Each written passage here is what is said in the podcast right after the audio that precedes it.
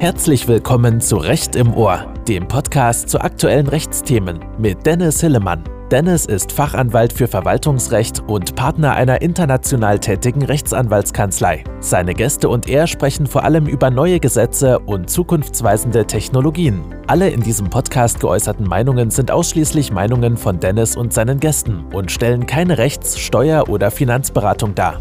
Wir wünschen euch viel Spaß. Hallo und herzlich willkommen zu einer neuen Folge von Recht im Ohr. Mein Name ist Dennis Hillemann, ich bin Fachanwalt für Verwaltungsrecht und Partner der Kanzlei Field Fischer. Ich spreche mit Juristinnen und Juristen und sowohl anderen Gästen über Themen des Rechts und der Technologie. Und heute habe ich David Wagner zu Gast. David ist ein junger Forscher, der sich mit dem Thema Open Data auseinandersetzt. Wir führen eine richtig spannende Unterhaltung zu dem Thema, das ich ganz spannend finde und das auch Eingang in das Ampelpapier gefunden hat. Also von daher ein hochaktuelles Thema. Ich freue mich auf dieses Interview und ich wünsche euch viel Spaß dabei. Hallo David, herzlich willkommen zu Recht im Ohr. Ja, hallo Dennis, vielen Dank. Schön, dass ich da sein darf. Ja, es freut mich vor allem. David, erklär doch mal erstmal, wer bist du und vor allem, was machst du derzeit? Äh, und vielleicht, wenn du magst, wie bist du überhaupt auch zur Juristerei gekommen? Ich finde die Frage immer am Anfang sehr spannend. Ja, also ähm, ich bin David Wagner, äh, Forschungsreferent am FÖF in Speyer im Programmbereich äh, Transformation des Staates in Zeiten der Digitalisierung und ähm, bin jetzt schon recht lange im Thema, äh, von Haus aus Jurist, beschäftige mich seit fünf Jahren mit rechtlichen Fragen rund um Digitalisierung, bin da ursprünglich datenschutzrechtlich eingestiegen und irgendwann fand ich diese ganzen Fragen Zugang zu Daten, Rechte an Daten sehr spannend. Und so kam ich dann zu Open Data, worüber wir heute ja auch sprechen wollen. Und mhm. ich bin ganz gespannt, was du für Fragen mitgebracht hast. Ja, eine äh, ganze Menge. Und warum wurde es überhaupt Juristerei? Was hat dich daran fasziniert? Ich weiß nicht, es ist äh, schwer auf einen Punkt zu bringen. Also letzten Endes war es, glaube ich, eine Bauchentscheidung. Ich habe lange auch mit Politik geliebäugelt hm? und ja, ich war für beides anfangs eingeschrieben und dann wurde es eine Bauchentscheidung für Jura und ich habe gedacht, ich konzentriere mich auf eine Sache und bin sehr glücklich mit meiner Entscheidung. Sehr schön, das freut mich zu hören, dass du nicht sozusagen sagst, hätte ich doch mal Politik gemacht, dann hätte ich jetzt vielleicht mit am Tisch sitzen können bei den Ampelsondierungen, je nachdem, zu welcher politischen Richtung du neigst. Aber okay, lass uns über dein Thema sprechen, Open Data. Was, also das ist ja so ein Schlagwort, was liest man häufig in der Zeitung und äh, das wird dann auch immer wieder häufig mal gefordert. Was ist überhaupt Open Data und was, was ist es nicht gerade in diesem juristischen Kontext? Ja, so wir meinen damit eigentlich Daten, die offen bereitstehen. Also es gibt keine Zugangsschranken zu den Daten und es gibt keine Nutzungsschranken ähm, zu den Daten über das geltende Recht hinaus, jedenfalls im mhm. Optimalfall. Und meist ähm, verbinden wir auch bestimmte Wunschvorstellungen, was die Datenformate angeht. Also insbesondere wollen wir dort maschinenlesbare Daten sehen und im Optimalfall Echtzeitdaten in guter Qualität. Aber mhm. das ist so der Optimalfall. Ähm, und je mehr von diesen Anforderungen erfüllt ist, umso besser ist es. Ich würde auch sagen, im Kern meinen wir Daten, die ähm, offen bereitstehen. Jeder kann auf sie zugreifen und jeder kann sie frei nutzen. Wo gibt es denn Open Data? Also wo muss ich jetzt sozusagen vor allen Dingen schauen, wer ist davon betroffen. Ich vermute ja mal der Staat, gegen den richtet sich das vor allem. Also die Forderung nach mehr Open Data, die richtet sich insbesondere an den Staat. Mhm. Und der Staat bekennt sich auch offen zu Open Data und hat sich zum Ziel gesetzt, Vorreiter zu werden. Mhm. Aber Open Data muss nicht nur staatliche Akteure meinen. Es kann auch ähm, private Akteure meinen, also gerade auch im Zuge der äh, Covid-Pandemie haben äh, große IT-Unternehmen ihre Daten geöffnet, teilweise, mhm. und haben die offen bereitgestellt. Also es muss nicht zwingend nur der Staat sein. Okay, cool. Wenn wir jetzt noch mal einmal auf den Start schauen, da hast du gerade schon das schöne Beispiel Covid-Pandemie äh, genannt. Oder nicht das schöne Beispiel, das war ja ganz schrecklich, aber es war einfach ein Beispiel, was für uns alle einleuchtend ist, wo wir Open Data-Zugange natürlich hatten mit Zahl der Infektionszahlen, was wir alles vom Robert-Koch-Institut entsprechend kennen und von anderen Stellen. Kannst du uns noch andere Anwendungsbeispiele oder Beispiele nennen, wo der Staat denn Dat solche Daten, wie du gerade genannt hast, so offen wirklich zur Verfügung stellt? Also ich finde es spannend, dass du gerade die Daten von dem Robert-Koch-Institut Ja. äh, in den Blick genommen hast, die der Staat ja tatsächlich offen bereitgestellt hat. Aber da war vielen auch unklar, weil äh, an den Daten, die Daten waren nicht mit einer Nutzungslizenz verbunden, die gesagt hat, Ah. ihr dürft die Daten äh, frei nutzen. Dort war zunächst auch vielen unklar, dass es überhaupt offene Daten sind. Das Hm. ist zwar vom Gesetz so vorgesehen, also damals war es noch das IWG zum Anfang, später jetzt das Datennutzungsgesetz. Okay. Aber das war vielen zum Beispiel überhaupt nicht bekannt, dass es tatsächlich de facto offene Daten sind. Und ansonsten, ähm, der Staat kann eigentlich nah, äh, denkbar viele Daten offen bereitstellen. Er muss nur gucken, dass er nicht in Rechte Dritter eingreift. Zum Beispiel, wenn er personenbezogene Daten bereitstellt, Geschäfts- und Betriebsgeheimnisse äh, offenbart oder Urheberrechte verletzt. Und er muss ein bisschen gucken, manche Daten sind sensibel, Sicherheitsdaten äh, zum Beispiel, ähm, dass er solche Daten nicht bereitstellt. Grundsätzlich kann er aber alle Daten, die nicht unter diese Form von sensiblen Daten fallen, offen bereitstellen. Und das macht er auch an vielen Stellen. Erschreckenderweise ist aber der Datensatz, der am meisten abgerufen wird, gerade bei den Kommunen, der Datensatz mit den Namen. Also die Leute interessieren sich scheinbar bislang ähm, hm. dafür, welcher Name am häufigsten in dem Jahr ähm, vergeben wurde. Ach, witzig. Und das ist ja vielleicht eigentlich gar, gar kein Use Case, den wir jetzt mit Open Data so unmittelbar verbinden. Weißt du, da geht es dann sozusagen darum, wenn jetzt alle irgendwie ihr Kind Paul nennen wollen, dann wollte ich, will ich mein Kind nicht auch noch Paul nennen, sozusagen. Oder was, was steckt dahinter dann? Genau, und das rufen dann vielleicht auch Privatleute ab. Ja. Aber, ähm, also ich werde jetzt selber Vater im Februar. Ja. Und man guckt dann ja, welche Namen werden gerade häufig vergeben.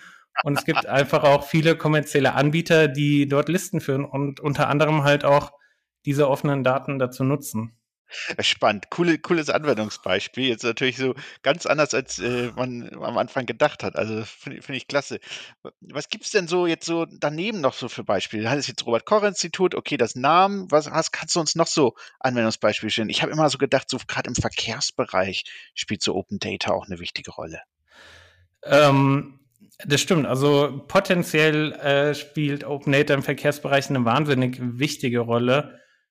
Die, wir sind aber noch nicht überall so weit. Also in mhm. Zukunft ähm, geht ja immer mehr der Trend hin zu Smart City, zu Sensoren, die Verkehrsströme in der Stadt messen ja. und die Daten in Echtzeit an einen Server weiterleiten. Mhm. Und diese Daten könnte man auch in Echtzeit ähm, den Nutzern der Wirtschaft zugänglich machen. Offen gestanden bin ich aber gar nicht so genau darüber im Bilde, wo diese Möglichkeit bereits genutzt wird. Okay.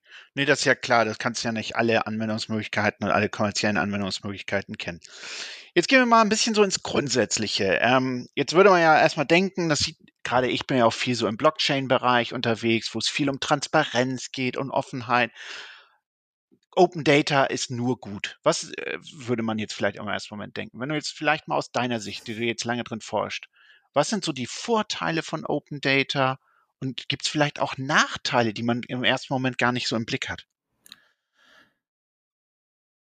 Ähm, es gibt vielleicht Herausforderungen, vielleicht nicht unbedingt mhm. Nachteile, würde ich sagen. Ähm, okay.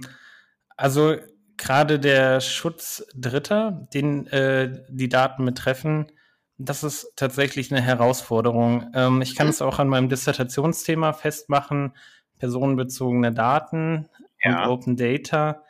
Datenschutz ist ja sowieso auch immer einer der Hindernisgründe, der auch an allem schuld ist, was in Deutschland bei der Digitalisierung schief läuft. Jedenfalls munkelt man so. Ja, auf jeden Fall. Wird immer ins Feld Ähm, geführt. Also ich bin pro Open Data und pro Datenschutz und ich denke, man kann auch beides miteinander versöhnen. Es ist aber eine gewisse Herausforderung. Ja. Man muss ja zunächst mal erkennen, dass sich Daten überhaupt auf eine natürliche, identifizierbare Person beziehen. Das steht den Daten nicht immer ins Gesicht geschrieben.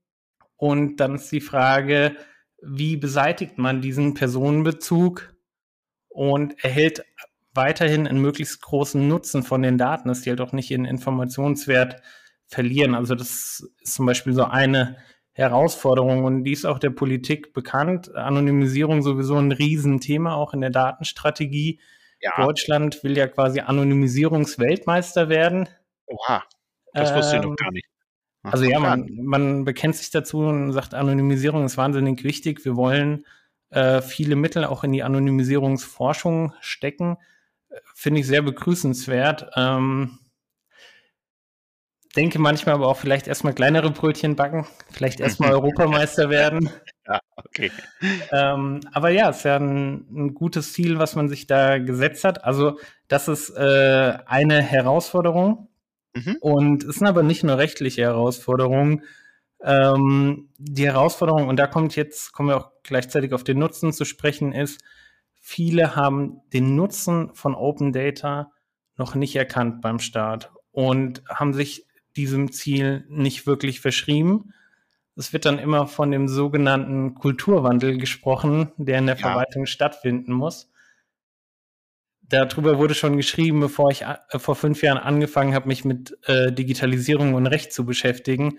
Mhm. Und ich warte immer noch drauf, dass dieser Kulturwandel überall eintritt. Es gibt, gibt Positivbeispiele. Die Stadt Mörs zum Beispiel, die wahnsinnig viel macht, Open Government, Open Data, ähm, die sich diesem Thema auch wirklich auf ganzer Ebene verschrieben hat. Aber es gibt nicht so viele wirkliche Positivbeispiele, gerade auch im ländlichen Raum oder bei den nicht ganz so großen Kommunen. Also jedenfalls sind mir nicht so viele bekannt. Und ähm, die Leute müssen irgendwie begreifen, dass äh, wir in einer Welt leben, in der Daten einfach wahnsinnig wichtig sind, weil wir aus ihnen Erkenntnisse darüber zielen können, wie die Welt wirklich ist. Mhm. Also vermeintlich objektiv, wenn auch Daten natürlich nie objektiv sind, weil sie immer situativ erhoben werden und auch äh, anhand gewisser Metriken interpretiert werden. Vielleicht manchmal auch so ein bisschen eine eher gewünschte Objektivität. Aber sie geben uns eben Auskunft darüber, wie die Welt ist. Und wir müssen diese Daten auch den Leuten zugänglich machen können, damit sie diese Erkenntnisse ziehen können. Und von der Privatwirtschaft will man das bislang nicht immer einfordern, dass sie ihre Daten in größerem Maße zugänglich macht, weil man sagt, die investiert ja auch in die Datenerhebung, geht da ja auch ein unternehmerisches Risiko ein. Und der Staat arbeitet ja mit dem Geld von uns allen, mit unserem Steuergeld. Und dort gibt es dann eben die Forderung Public Money, Public Data. Mhm. Der Staat soll die Daten, die er quasi zur Erfüllung seiner öffentlichen Aufgaben erhebt, uns allen zugänglich machen. Und ähm, damit wir die Daten nutzen können, und wer ist wir? Das ist die Zivilgesellschaft, das sind IT-Cracks, die mit den Daten Anwendungen ähm, machen können, die uns allen zugutekommen, vielleicht auch manchmal nur äh, mit einem punktuellen Nutzen wie Gieß den Kiez oder äh, ich glaube ähm, mhm. OpenStreetMaps, Wanderkarten basiert auch auf offenen Daten äh, zu einem guten Teil oder vielleicht sogar gänzlich. Ähm, das ist aber auch die Wirtschaft vor allem, die davon profitiert, dass der Staat ja. ähm, seine Daten bereitstellt. Das ist quasi wie ein Subventionsangebot für alle, wenn der Staat da seine Daten öffnet.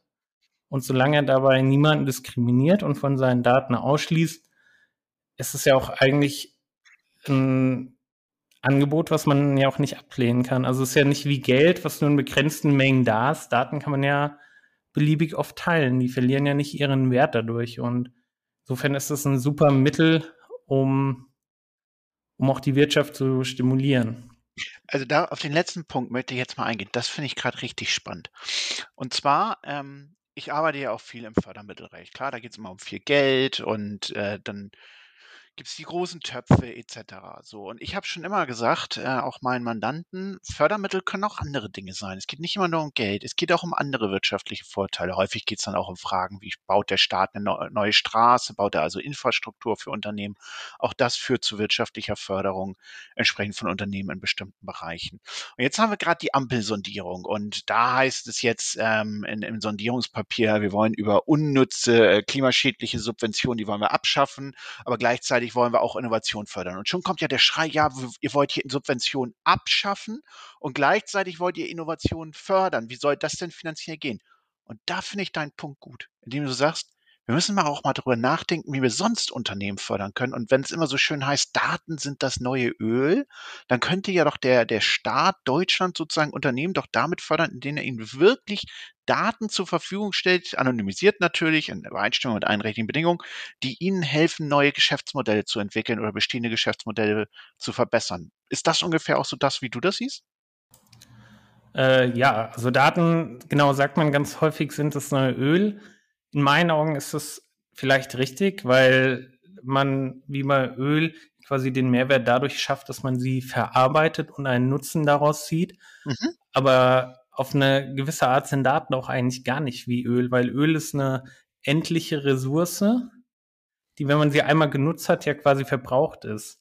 Mhm. Und Daten kann ich, also ein Datum kann ich beliebig vielen Leuten zur Verfügung stellen. Ähm, das Klasse. mindert nicht den Wert des Datums. Und insofern sind Daten eigentlich ein super Mittel, um äh, diskriminierungsfrei vor allem auch äh, zu fördern. Wobei man natürlich sagen muss, nicht jedes Datum ist für jeden interessant. Klar, das ist logisch. Mit der Auswahl mhm. der Daten, äh, die ich bereitstelle, treffe ich natürlich implizit auch eine Auswahl der Personen, die ich fördere. Das muss man vielleicht auch mal dazu sagen. Aber ähm, klar, Daten sind ein gutes Mittel, um die Wirtschaft zu stimulieren, auf jeden Fall. Und ähm, das wird ja auch von denjenigen ins Feld geführt, die mehr offene Daten fordern. Ja. Also auch von der Wirtschaft selbst. Total spannend. Können wir jetzt stundenlang drüber weiterreden. Ich möchte aber nochmal auf einen anderen Aspekt eingehen. Du, du hast jetzt recht so angeführt und dazu habe ich natürlich auch gleich mal so dezidierte Meinung aus oder Erfahrungen, dass der Staat sich in vielen Bereichen noch schwer tut mit Open Data.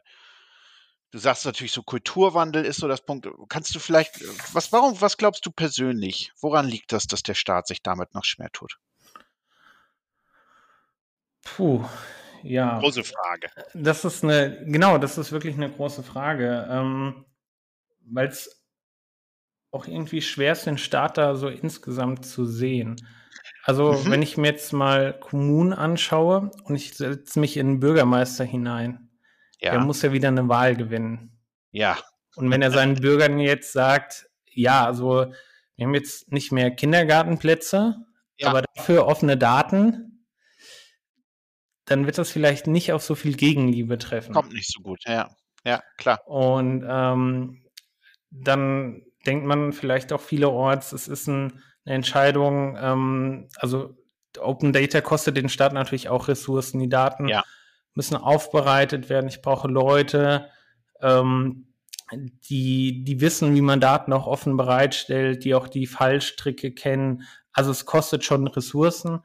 Aber der mögliche Nutzen ist, und das belegen viele Studien, weitaus höher wie die Ressourcen, die es kostet. Aber der Nutzen ist vielleicht für den Staat nicht immer so greifbar. Also Open Data sagt ja auch, äh, also der Open Data Gedanke sagt ja auch, ähm, jeder soll die Daten nutzen können und abrufen können, ohne sich zum Beispiel registrieren zu müssen. Das mhm. heißt, der Staat weiß vielleicht manchmal gar nicht, wer sind denn eigentlich seine Nutzer von den Daten und was machen die so wirklich damit? Es ist eher so ein Gießkannenprinzip. Und gut, der Staat versucht auch, ähm, da ins Gespräch zu kommen äh, mit Hackathons und äh, mit der Möglichkeit, Anregungen zu geben. Aber das macht der Staat auch nur dort, wo die Entscheidungsträger ähm, schon den Nutzen von Open Data erkannt haben und dann bemüht sind, äh, möglichst interessante Daten auch bereitzustellen. Und dort, wo dieser Nutzen überhaupt noch nicht erkannt ist, dort ähm, sieht man es vielleicht eher wie eine Hürde. Ja, jetzt muss ich mich auch noch mit Open Data beschäftigen. Ich habe in meiner alltäglichen Arbeit genug zu tun, genug Sorgen. Und jetzt kenne ich mich gar nicht mit dem Thema aus. Und dann gibt es vielleicht auch Schulungsangebote, ähm, aber auch da muss ich ja wieder Ressourcen reinstecken, dass ich die überhaupt wahrnehme. Und ich glaube, es ist ein Stück weit auch ein Ressourcenproblem, ganz deutlich. Es äh, gibt auch der Fortschrittsbericht ähm, zum E-Government-Gesetz, äh, zu der Open Data Norm, Paragraph 12a E-Government-Gesetz, mhm. macht es recht deutlich. 56 Prozent, glaube ich, der Bundesbehörden sagen, uns fehlen die Ressourcen für Open Data. Und gleichzeitig denke ich mir, wenn man es wirklich will, dann findet man wahrscheinlich auch die Ressourcen. Also viele, viele einzelne Punkte, die sich da gegenseitig bedingen. Finde ich total richtig, was du gesagt hast. Und ich möchte da einmal kurz so aus meiner Erfahrung äh, ansetzen. Ich arbeite hier auch durchaus mit Bundesministerien und Bundesbehörden und ich kenne natürlich da auch die internen Abläufe. Und Erstmal möchte ich eine Lanze brechen. Ähm, man hat ja immer den Eindruck, ach, die sind so lahm und die sind so hinter der Zeit hinterher. Ganz viele, mit denen ich arbeite, sind das eigentlich gar nicht. Die sind durchaus modern, die freuen sich auch über sehr moderne Themen, ne, sind auch gerade so, finden das dann spannend, was ich so im Blockchain-Bereich mache, diskutieren dann, wie kann man das einsetzen, vielleicht für die Verwaltung. Also das heißt, erstmal als Lanze vorab, ähm, auch mal gebrochen. Ähm, da sind viele gut kluge Leute dabei, die auch wirklich ganz modern denken. Aber, und das ist der Punkt, ähm, dass die Ressourcen sind schlicht ein Problem, weil es wird sozusagen dann nicht äh, seitens der Politik verstanden, dass technische Lösungen notwendig erstens sind. Wir brauchen erstmal natürlich auch die Technik, die überhaupt das ermöglicht, Open Data zu schaffen. Ja, wenn wir teilweise noch ganz veraltete äh, Aktensysteme haben, wie sollen wir denn daraus sozusagen dann eben auch noch Daten auslesen? Das würde dann wirklich händische Extraarbeit erfassen.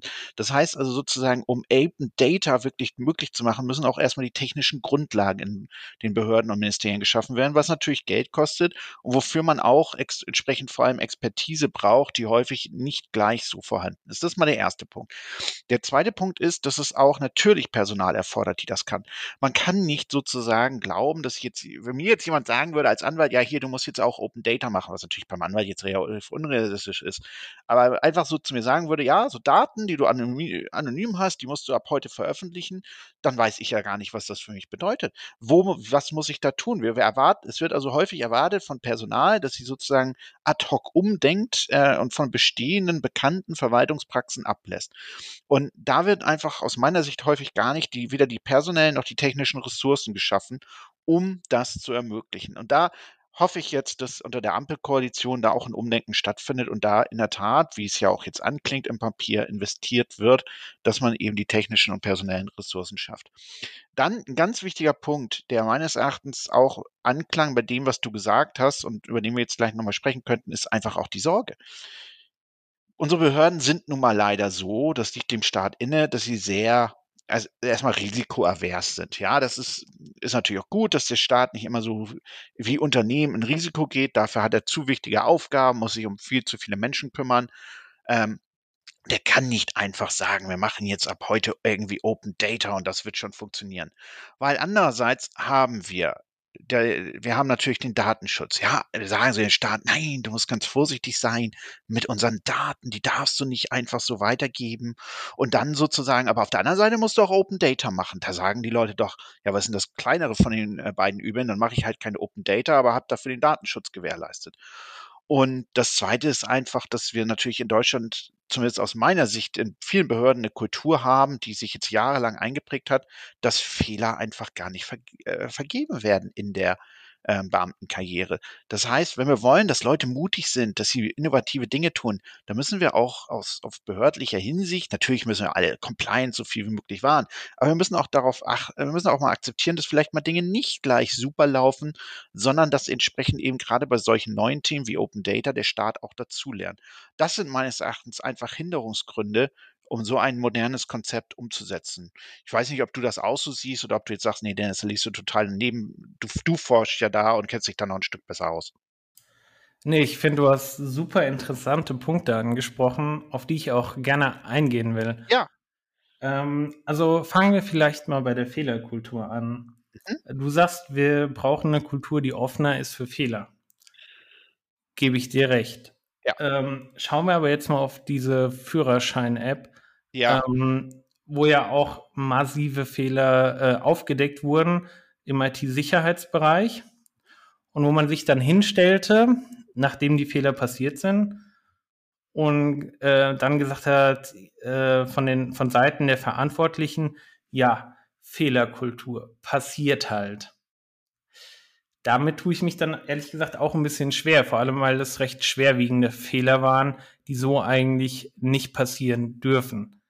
Trotzdem gebe ich dir recht, brauchen wir wahrscheinlich eine bessere Fehlerkultur. Wahrscheinlich ein Thema für einen ganz eigenen Podcast. Ja, das stimmt. Okay.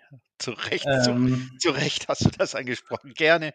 Also das ist, das hast du auch natürlich gleich ein ganz böses Thema erwischt, äh, äh, womit du mich natürlich gleich auch dann sozusagen auskanteriert. Da hast du total recht. Natürlich dürfen es nicht so Fehler sein, die so auf die Stirn geschrieben sind, ne? wo wir von Konzeptionen, von technischen Lösungen her einfach mitdenken müssen, wo man vielleicht auch mal so ein paar Jungs und Mädels vom Chaos Computer Club fragen würde, ach, könnt ihr eigentlich mal gucken, ob ihr das hier äh, im Vorwege, bevor wir jetzt irgendwas machen wollen, hier äh, kaputt machen könnt, äh, damit wir wissen, welche, welche Sicherheitslücken das gibt. Also da, da bin ich total bei dir einfach, dass das natürlich nicht gehen darf. Und wenn ich ergänzen darf, ich finde, man sollte sie nicht nur fragen, ja. man sollte da noch bitte darauf hören, was sie zu sagen haben. Also, Absolut bei dir das ist vielleicht noch ein zweiter Punkt. Mhm. Ähm, ja, bei der Sorge mhm. ähm, bin ich an einem Punkt, ähm, es gibt im Moment eine Forderung nach einem Open Data Institute nach britischem Vorbild. Mhm. Und ähm, das ist auch, glaube ich, in der Open Data Strategie, wenn nicht sogar auch in ähm, der Digitalstrategie der letzten Bundesregierung schon angeklungen, dass man darüber nachdenkt, und gerade mit Blick auf den Data Governance Act, der noch nicht verabschiedet ist, aber als ja. Gesetzesentwurf vorliegt, der auch vorsieht, ähm, dass der Staat Daten, sensible Daten bereitstellen darf unter ähm, engen Voraussetzungen, also etwa, dass die Daten anonymisiert sind oder dass sie nur in einer ähm, sicheren Verarbeitungsumgebung genutzt werden dürfen und es quasi kein, keine personenbezogenen Daten äh, nach außen dringen dürfen oder gegen die äh, Menschen genutzt werden dürfen. Ähm, dieser, dieser Rechtsakt sieht auch eine zentrale Stelle vor, die Behörden dabei helfen soll, ähm, diese äh, technischen äh, Voraussetzungen zu erfüllen. Mhm. Und ähm, eine, ein solches Institut könnte ja vielleicht auch viel Sorge nehmen und auch äh, auf Bundesebene in, dem, ähm, in der Open Data Norm im E-Government Gesetz ist ja sogar schon eine zentrale Stelle verankert, mhm. ähm, die als Ansprechpartner dienen soll auf Bundesebene. Mhm. Äh, die darf aber den Kommunen, glaube ich, aus kompetenzrechtlichen Gründen schon gar nicht helfen. Das ist vielleicht auch ein Fehler im System und vielleicht brauchen wir dann im Zweifel entweder für jedes Bundesland eine solche Stelle oder wir bräuchten vielleicht noch besser, und das wäre dann das britische Vorbild, eine Stelle, die wirklich allen Behörden in Deutschland als Ansprechpartner dienen kann. Vielleicht brauchen wir dafür einen Staatsvertrag, ähm, aber das wäre sicherlich sehr hilfreich. Und diese Stelle braucht wahnsinnig viel Expertise, die braucht auch viel Personal und ich denke, damit könnten wir auch dazu beitragen, Sorgen zu nehmen. Finde ich Dann, total richtig, äh, wenn ich da kurz einhaken darf. Und wir haben ja so Beispiele. Also zum Beispiel gibt es ja das Bundesamt für Sicherheits- in der Inf Informationstechnik, das BSI. Das berät ja eigentlich bundesweit auch mit Richtlinien. Ne? Das nutzen ja alle und schauen da drauf. Ne? Kann man auch mal immer kritisch sein, ob das alles so fortschrittlich ist, wie das da gesagt wird. Aber grundsätzlich ist, ist, wäre das ja so ein Beispiel, an dem man sich orientieren könnte.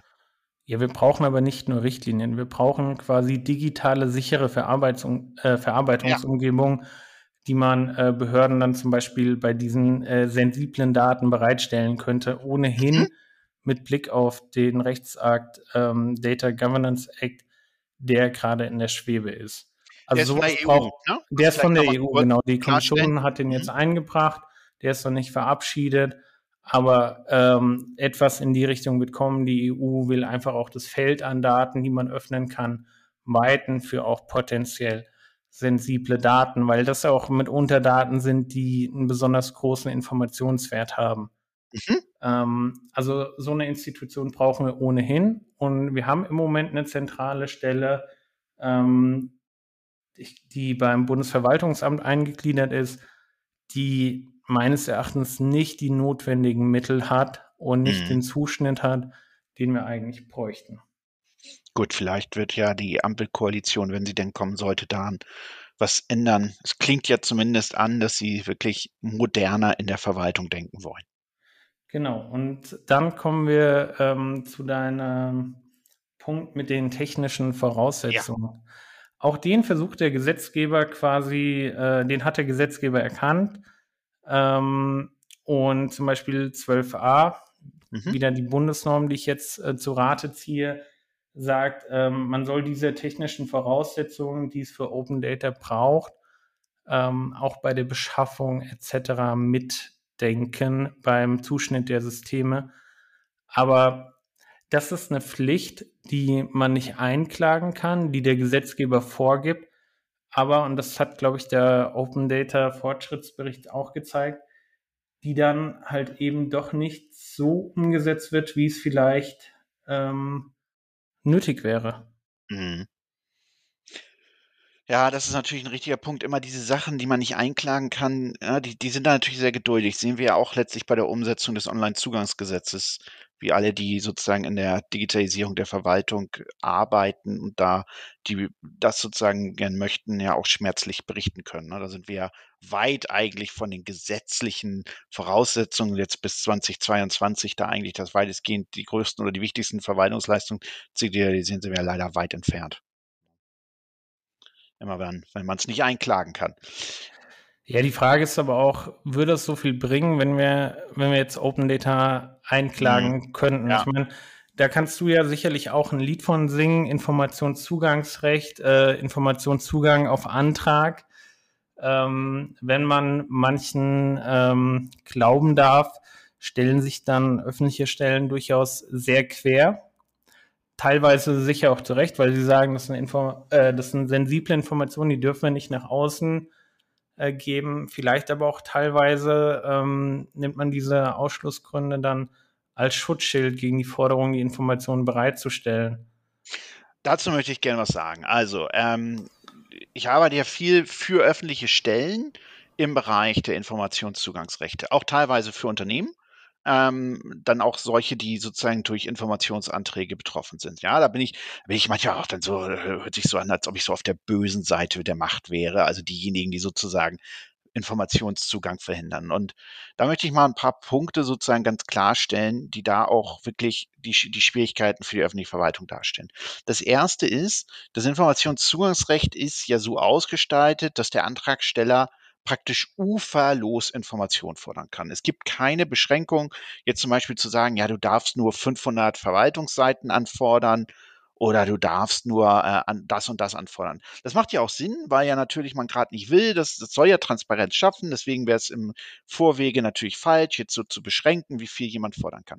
Aber ich habe halt Anträge gesehen, da fordern dann Menschen, machen wir jetzt, also ich mache das mache ich mal jetzt so zum, als Beispiel jetzt nicht aus äh, da wir nicht meine Klarnamen nennen, aber da fordern alle Menschen dann eben alles, was ihr zu Corona habt. Ja, also da wird dann, kommt dann an, ein, an eine Behörde, sei es ein Bundesministerium oder sei es entsprechend, äh, sei es eine Landesbehörde, kommt dann die Forderung, ja, ich möchte alles sehen, was ihr zu Corona habt.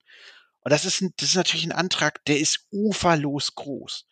Und die Behörde steht erstmal vor dem, steht ja erstmal vor der ganz klaren äh, entsprechenden Voraussetzung zu schauen, ja, was haben wir da überhaupt? Und da kommt wieder dann da sozusagen das rein mit der Technik. Wenn wir jetzt, wenn wir jetzt kein Aktensystem haben, wo jede Information, jede E-Mail, jede Aktennotiz komplett digital ist, würde das allein Wochen oder Monate Menschen letztlich binden, die händisch alles durchsehen müssen, was sie bis zu dem Tag des Eingangs des Antrags, das ist immer so der Stichtag, zu Corona haben. Und das ist, das ist, damit kann man Behörden lahmlegen. Ja, und das ist, das ist sozusagen, da, da steckt dann gar nicht Bosheit drin, wenn eine Behörde dann sagt, das kriegen wir nicht bewältigt. Wir müssen ja auch unsere anderen Au äh, Aufträge machen. So, und das, das ist mal so ein typisches, das ist mal das erste Beispiel. Also ganz häufig liegen die Probleme erstmal darin, dass die Behörde gucken muss, was hat sie überhaupt. So, wenn sie das hat, wenn sie weiß, was habe ich überhaupt, Dann kommt das nächste Problem, nämlich das, was du gerade angesprochen hast wir müssen schauen, sind da Rechte Dritter betroffen. Und das ist jetzt nicht so, sozusagen, dass als würde man irgendwie die Akte öffnen, die, sei es, wenn sie jetzt elektronisch ist, oder jetzt so aufs, auf die, aufs Blatt schauen, auf die PowerPoint-Präsentation, auf die Word-Datei, die man bekommen hat. Und da steht dann bei jeder Zeile dazu, ja, das ist übrigens ein Betriebs- und Geschäftsgeheimnis und rechter Dritter. Das muss dann noch händisch bewertet werden. Und das führt dazu, dass diese Anträge sozusagen gar nicht aus Bosheit so lange nicht bearbeitet werden können oder eine Behörde überfordern, sondern weil schlicht weder die technischen noch die personellen Voraussetzungen dafür da sind, um das entsprechend schnell bearbeiten zu können. Denn, das hast du ja auch gerade völlig richtig gesagt, die Behörde hat ja das Problem, sie darf nicht einfach alles rausgeben. Sie muss ja bewerten, sind da zum Beispiel personenbezogene Daten drin? Sind da Betriebs- und Geschäftsgeheimnisse oder Urheberrechte von Dritten drin? Sind da vielleicht auch Informationen drin, die sich auf ein laufendes Gesetzgebungsverfahren, laufendes Gerichtsverfahren, laufendes Verwaltungsverfahren ins Dritten beziehen? Da steckt also ganz viel Arbeit noch drin, händische Arbeit, die notwendig ist. Und das sozusagen äh, das, das, das überfordert Behörden dann auch in der, in der derzeitig vorliegenden technischen Ausgestaltung. Das heißt also, diese, diese mehr, die natürlich dann da entsprechend immer erzählt wird, ähm, die ich natürlich dann auch immer von der Gegenseite höre, wenn ich mal vor Gericht stehe von der Behörde, ja, die wollen ja nur verhindern. Ja, die wollen gar nicht rausgeben. Die stimmt mit der Realität eben zu den aller, allermeisten Fällen überhaupt nicht überein, sondern die Behörde sieht sich in einer Situation, wo sie wieder, wo sie entweder personell der Sache nicht gerecht wird oder wo es aber eben so ist, dass in den Unterlagen Rechte Dritter drinstehen und die Dritten das auch massiv fordern, dass ihre Rechte beachtet werden. Und da sind wir noch überhaupt nicht mit den Gesetzen, die es heute gibt und auch mit den Initiativen wie Open Data in irgendeinem Ausgleich der Rechtssysteme untereinander, wenn ich das mal so sehr äh, mit einer hohen Flughöhe sagen darf. Also wie, für die Behörden ist es immer so, sie kriegen den Antrag und dann heißt es ja, seid mal transparent. Aber andererseits schützt auch personenbezogene Daten bitte, schützt aber bitte auch Betriebs- und Geschäftsgeheimnisse, weil der Standort Deutschland darf ja nicht gefährdet werden. Und sozusagen passt auch bitte auf, dass jetzt hier nichts rausgegeben wird, was irgendwie für Gesetzgebungsverfahren oder für die EU sensibel sein könnte. Ja, ist ja alles gesetzlich geregelt, dass das nicht rausgegeben werden darf. Und äh, stellt euch mal vor, ihr seid selbst in so einem so einem äh, äh, letztlich äh, Verhältnis, dass ihr sozusagen zwischen diesen Polen hin und her gerissen seid. Und deswegen ähm, also das war ja, das ist meine persönliche Meinung, glaube ich, dass grundsätzlich dieses gesamte System Transparenz, Open Data versus andererseits Privatheit, Innovation schützen, personenbezogene Daten schützen, dass das in sich noch nicht geschlossen ist. Okay, jetzt habe ich relativ viel gesagt. Du bist der Gast. Ich weiß nicht, wie siehst du das? Liege ich da komplett falsch? Du bist da ja noch wahrscheinlich noch viel tiefer auch in einer rechtswissenschaftlichen Betrachtung drin. Also grundsätzlich finde ich, liegst du nicht falsch.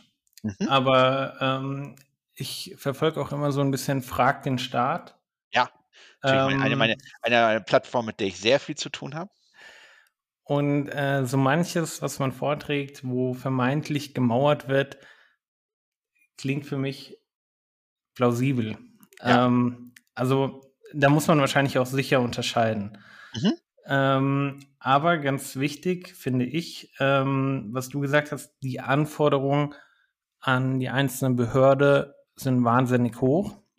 Und es sind auch Behörden, ähm, die, wie du schon gesagt hast, dadurch lahmgelegt werden können, die vielleicht überhaupt auch gar nicht das notwendige Wissen und die notwendige Erfahrung haben, mit einem solchen Antrag ähm, richtig umzugehen. Korrekt. Und ähm, ein Punkt, den du genannt hast, ist zum Beispiel auch Urheberrecht zum Beispiel aber auch ein Punkt, wo der Gesetzgeber helfen kann. Ähm, zum Beispiel in Hamburg im Transparenzgesetz hat der Gesetzgeber gesagt, wenn ihr euch Gutachten holt als Behörde und fragt Private, dann holt euch die Gutachten so, dass ihr die im Zweifel danach auch veröffentlichen könnt. Ja, kann ich auch selbst bestätigen. Ich habe ja auch für, äh, bin ja auch sozusagen entsprechend äh, äh, ähm, tätig gewesen für, für Hamburger Behörden. Das glaube ich jetzt, wenn ich so allgemein sagen darf, äh, sage ich ja nicht für welche, zu welchem Thema.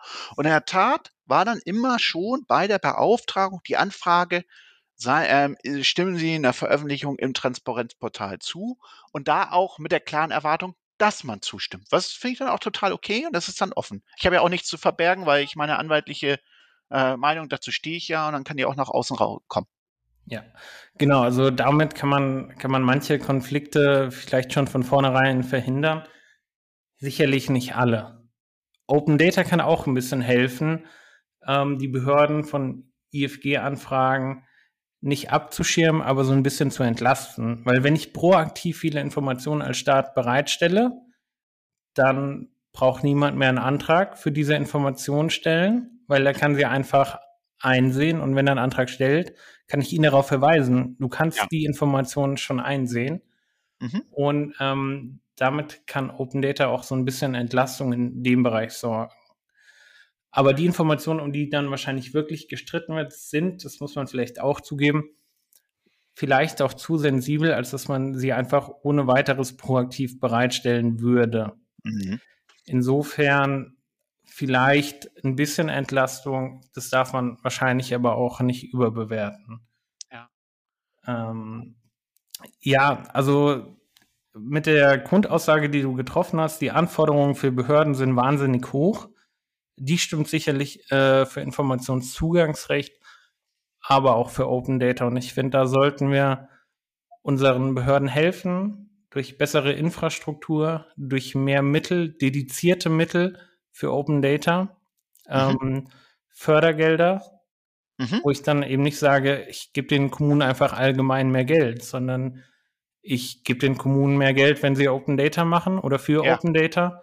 Und damit entlasse ich ja vielleicht auch einen Bürgermeister von seiner Darlegungspflicht gegenüber der Gemeinde, die dann vielleicht sagt, gerade so im ländlichen Raum, das ist vielleicht auch ein Vorurteil, vielleicht stimmt es aber auch, ja, warum stecken wir Geld in Open Data? Wir haben vor Ort ganz andere Probleme, denen mit Open Data nicht geholfen ist. Da kann der Bürgermeister sagen, ja, aber die Mittel sind sind für Open Data oder sind für Digitalisierung festgeschrieben.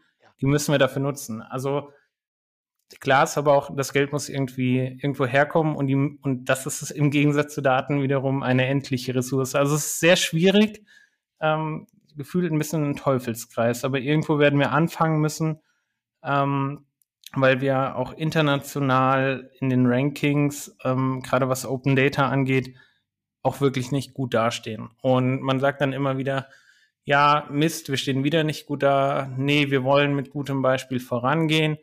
Wir wollen irgendwie auch im internationalen Vergleich besser dastehen und diesen Lippenbekenntnissen muss man dann eben auch Taten folgen lassen, meiner Ansicht nach. Und Taten heißt insbesondere halt auch Fördermittel, Geld, ähm, Personal etc. Ne?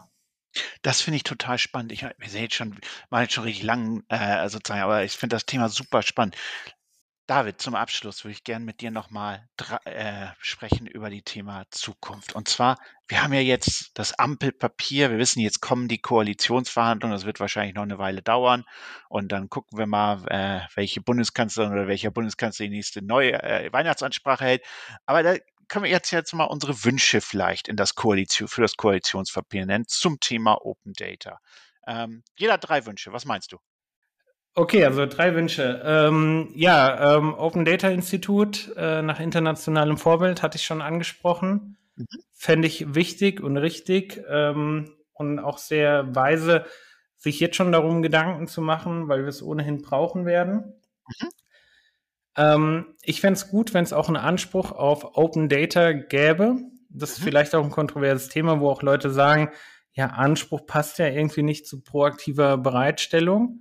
Mhm. Ähm, aber äh, ich finde, dadurch kannst du auch ähm, Fälle mal vor Gericht bringen und gibst Gerichten auch die Möglichkeit äh, zu sagen, diese Daten müsst ihr bereitstellen oder müsst ihr zum Beispiel auch nicht bereitstellen, weil sie halt irgendwie zu sensibel sind. Mhm. Und damit könnte man vielleicht auch ähm, mehr Rechtsklarheit in dem Bereich äh, insgesamt ähm, erreichen. Mhm. Und ähm, neben diesen beiden Punkten vielleicht auch auf lokaler Ebene, also nicht nur dieses eine zentrale Open Data Institut, sondern auch ähm, in den einzelnen Behörden vielleicht die Position des Open Data Coordinators, ähm, den es jetzt äh, auch wieder in einem Bundesgesetz, äh, der jetzt insti ähm, institutionalisiert wurde, ähm, dessen Stellung stärken und auch die Mittel äh, für Open Data in den einzelnen Behörden ähm, äh, besser aufstellen, mehr Mittel zur Verfügung stellen für Open Data. Dann ähm, haben Behördenleiter auch keine Ausrede mehr, uns fehlen die Ressourcen. Dann äh, muss man, dann muss man halt sagen, wer dann keine Open Data, also wer dann Daten nicht offen bereitstellt, der will es schlichtweg nicht. Ich schließe mich bei dem letzten Wunsch komplett an. Den kann ich nicht anders äh, als ihn wiederholen, weil er die Grundlage dafür äh, ist, dass wir tatsächlich eine Open Data Kultur in den Behörden bekommen. Also da bin ich voll dabei. Als zweiten Wunsch jetzt, und ich komme natürlich dann auch vor allem eben aus so der, äh, der Seite, was erlebe ich in meiner täglichen Arbeit. Der zweite Wunsch ist einfach, wir brauchen eine bundesweite Initiative, ein bundesweites Denken, ich weiß nicht, wie ich das nennen soll, für eine IT-Infrastruktur in der Verwaltung. Es gibt so viele Insellösungen. Es gibt so wenig wirklich gut abgestimmte Schnittstellen untereinander. Und damit meine ich noch nicht mal Bund, Land, Kommune, sondern teilweise Bund, Bund oder Land, Land. Das heißt sozusagen, wenn wir wirklich das wollen, dass wir etwas, dass wir sozusagen mit Daten offener umgehen, dass dort unser Staat digitaler ist, digitaler denkt, dann müssen wir den Leuten, die in den Behörden, in den Ministerien arbeiten, auch eine Infrastruktur zur Verfügung stellt, die untereinander kommunizieren kann, die zu bedienen ist, schlicht sozusagen, die also es schafft, entsprechend hier letztlich ähm, äh, dies zu ermöglichen, dass wir dieses Open Data auch wirklich einfach leben, nicht mit tausend komplexen Schritten und 150 IT-Abstimmungen und Konvertieren von Daten, sondern es muss immer dann, wenn es einfach wird, dann nutzen das Leute, fragt Apple oder Facebook. So, und dann der dritte Punkt, den aus meiner Sicht da dringend brauchen, und das ist wirklich auch nochmal eine grundlegende Frage, ist, es muss und da vieles aus dem europäischen Raum kommt, muss es von Europa her gedacht werden. Es muss eine grundlegende Abklärung noch mal kommen. Wo wollen wir Open Data, wo wollen wir Offenheit, wo wollen wir Transparenz und wo sozusagen schützen wir aber auch die Innovationen, die Betriebs- und Geschäftsgeheimnisse von Unternehmen und wo vielleicht gerade nicht. Wenn wir an Algorithmen denken, wie jetzt von Facebook, ja, wir haben den Whistleblower-Fall jetzt gehört, dass Facebook sozusagen schädliche Verhaltensweisen fördert, Wut fördert. Das hat jetzt vielleicht nicht was mit Open Data zu tun, aber meines Erachtens sind das so Gesamtkomplexe, die da reinspielen. Wir müssen uns, wir, zu häufig habe ich in meiner Arbeit das Problem, wo ich mich fragen muss, dann auch, wenn ich für Behörden im IFG, UIG arbeite, Will man das jetzt offenlegen oder sind das Betriebs- und Geschäftsgeheimnisse, bei denen dann, wenn es offengelegt wird, vielleicht auch eine Klage des Unternehmens kommt, Staatshaftungsansprüche. Und da ist noch keine saubere Abgrenzung erreicht. Und das würde ich mir wünschen für die Zukunft, dass Europa und auch natürlich Deutschland dann in der Umsetzung dieser Rechtsakte sich dort klare Richtlinien schafft. Große Wünsche, die wir jetzt nochmal geäußert haben zum Schluss. David, es hat mir super Spaß gemacht. Es war es ist ein mega spannendes Thema und ich hoffe, du kommst in Zukunft vielleicht nochmal wieder und erzählst uns dann mal, wie sich das weiterentwickelt hat. Ja, Dennis, äh, vielen Dank für deine Einladung. Ich habe auch äh, wirklich viel Spaß gehabt. Und ähm, ich denke, das Thema bleibt aktuell und ähm, wir können darauf zurückkommen. Sehr gerne. Super, freut mich. Also David, auf bald. Und äh, wie können Leute mit dir in Kontakt kommen am einfachsten? Das nochmal zum Schluss, wenn sie jetzt sagen, Mensch, der hat wirklich Ahnung, dem, mit dem würde ich gerne sprechen. Äh, am besten ähm, per E-Mail direkt hm. anschreiben. Ähm, über die Webseite des FÖFs äh, bin ich leicht zu finden. Äh, dort ist meine dienstliche E-Mail-Adresse. Ich freue mich äh, über jeglichen Kontakt ähm, im Thema mhm. und äh, bin auch sehr offen für, das ist wahrscheinlich der beste Weg, um mit mir in Kontakt zu treten. Sehr schön. Freu Wir würden dann auch nochmal in den Shownotes deine E-Mail-Adresse nennen, wenn, wenn, du damit einverstanden bist, ne? Ja, ja, ja, klar. Super. David, vielen Dank für deine Zeit und dann äh, auf bald wieder bei Rechtem Ohr. Habt ihr Themenvorschläge? Wollt ihr Gast einer Folge sein? Dann schreibt Dennis einfach auf LinkedIn oder auf Xing. Er freut sich von euch zu hören. Bis zum nächsten Mal bei Recht im Ohr.